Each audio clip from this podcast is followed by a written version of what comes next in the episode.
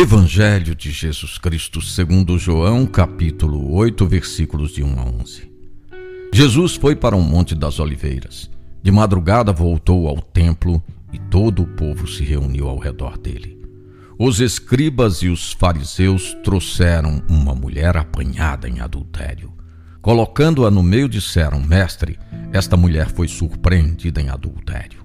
Moisés, na lei, nos mandou apedrejar tais mulheres. E tu, que dizes?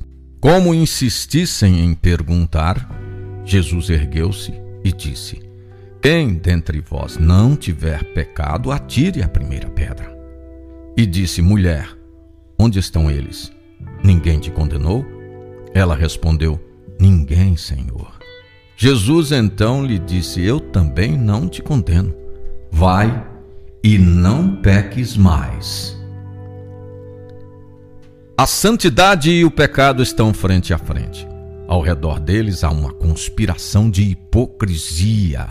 Mais uma vez querem comprometer Jesus.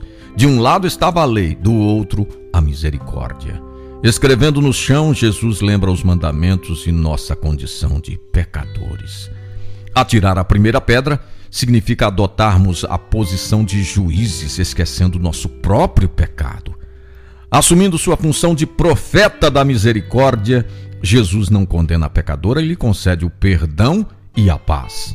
O Levítico determinava que os adúlteros, homem e mulher, fossem apedrejados. Jesus coloca mais uma vez o amor acima da lei.